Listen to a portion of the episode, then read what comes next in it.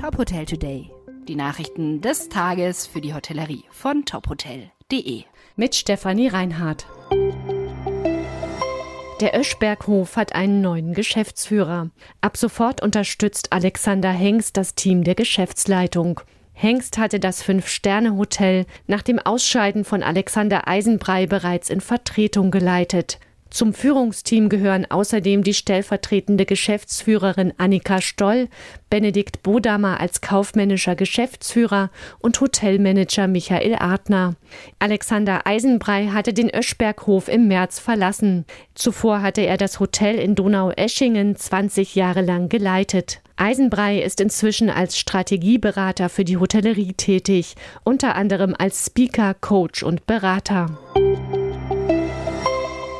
Restaurant im Taschenberg-Palais wieder eröffnet. Seit Anfang dieses Jahres wird das Hotel in der historischen Dresdner Altstadt renoviert. Als erstes hat jetzt das Restaurant wieder eröffnet, unter dem Namen Das Palais.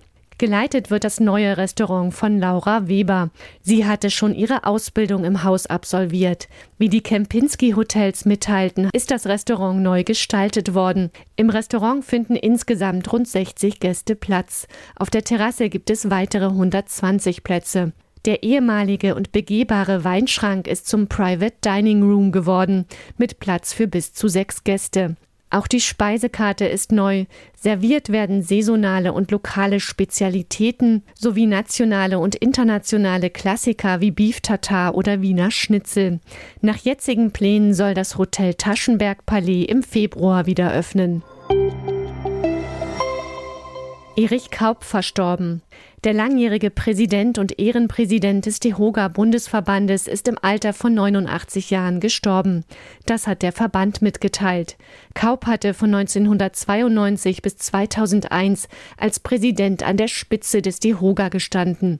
Er setzte sich stark für die Branche ein, was sich in vielen Initiativen und Ehrenämtern widerspiegelte. So baute er unter anderem 1995 den Bundesverband der deutschen Tourismuswirtschaft auf. Schon in den 1950er Jahren machte er sich während seines Studiums in Heidelberg mit einem Studentenlokal selbstständig. Später wirkte der Betriebswirt in mehreren Gastronomien in München mit.